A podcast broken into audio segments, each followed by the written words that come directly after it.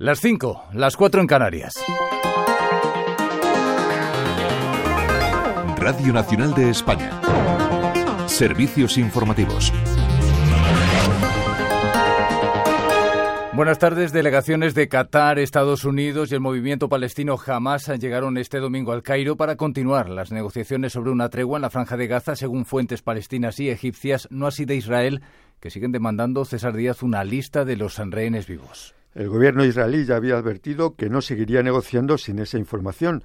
La cifra de rehenes vivos que siguen en manos de las milicias palestinas, de los 250 apresados el 7 de octubre y tras las liberaciones de estos meses, es incierta. Jamás se eleva la cifra de rehenes muertos por bombardeos israelíes, dice, a 70, aunque Israel solo ha confirmado la muerte de una treintena de los 130 que se cree seguirían en cautiverio. Israel habría pedido también una lista de los más vulnerables que serían los prioritarios para el canje en una proporción aproximada de un rehén por 10 cada 10 presos palestinos liberados durante seis semanas de tregua. Jamás, por su parte, habría renunciado a un plan concreto de fin definitivo del conflicto, pero exige más entrada de ayuda humanitaria. Los homenajes a Alexei Navalny, muerto en un penal de su país el pasado 16 de febrero, se siguen sucediendo. Hoy Moscú, también Madrid, Sergio Hurtado han sido escenario de actos en recuerdo del líder opositor ruso. Cientos de rusos han seguido haciendo cola este domingo por tercer día consecutivo en el cementerio de Borisovo para despedirse de Navalny.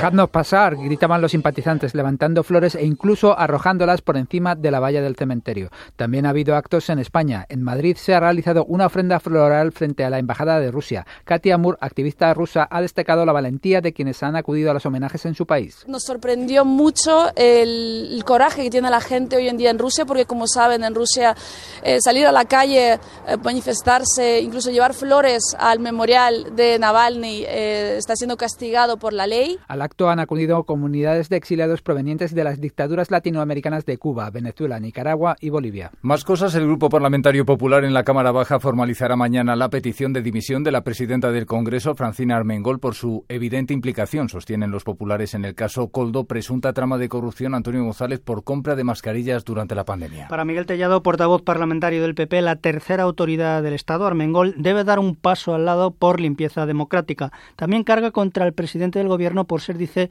eh, los implicados personas de su círculo político más directo, rebautizando por ello el caso Coldo como el caso Sánchez. Estamos hablando de un Sánchez que hace gala, una vez más, de su cinismo, de su hipocresía y también de una cobardía sin precedentes, porque continúa agazapado. La réplica socialista a los ataques del Partido Popular por este caso viene hoy firmada por el candidato Lendakari del PSOE en Euskadi, Eneco Andueza, quien dice rechazar lecciones sobre corrupción de un PP que añade sigue sin aprender de casos que les salpicaron en el pasado. Lo único que saben hacer es patalear, insultar, enfangar, lanzar bulos, enredar y hacer una oposición absolutamente fanática contra el gobierno. Pues precisamente desde la socialista del gobierno, Isabel Rodríguez critica que Ábalos no asuma responsabilidades políticas y no deje el acta de diputado como le pidió su partido. Y en Castellón hasta ahora Rafa García todo preparado para que arranque su feria taurina. En estos momentos comienza el paseillo de la primera corrida de la Magdalena, el primer ciclo importante de la temporada taurina en España,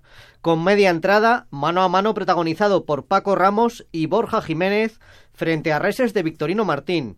El local Paco Ramos llega como triunfador de la pasada Feria de Julio de Valencia y por su parte el sevillano Borja Jiménez salió por la puerta grande de las ventas en la Feria de Otoño de 2023.